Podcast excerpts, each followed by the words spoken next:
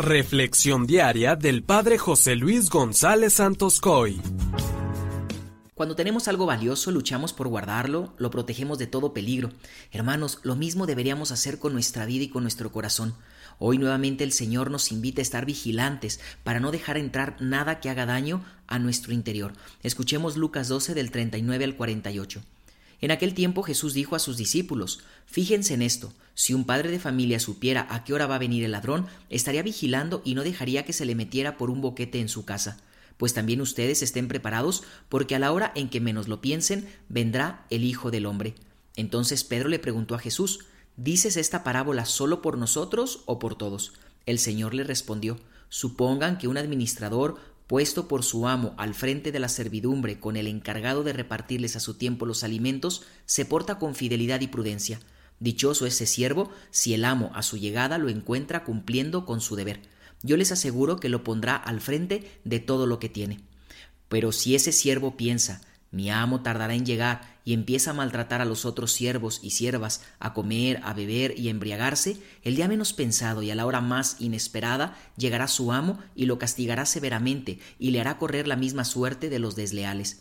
El siervo, que conociendo la voluntad de su amo no haya preparado ni hecho lo que debía, recibirá muchos azotes, pero el que sin conocerla haya hecho algo digno de castigo, recibirá pocos. Al que mucho se le da, se le exigirá mucho, y al que mucho se le confía, se le exigirá mucho más.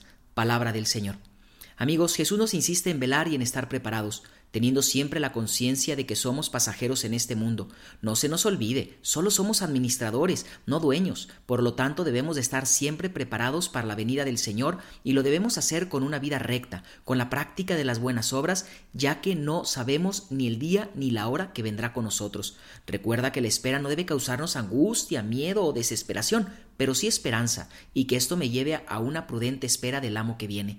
En ocasiones son tantos los problemas, las angustias y las dificultades que tenemos que estamos distraídos de las cosas del Señor, o bien que buscamos salidas fáciles o escapes que nos libren de las cargas.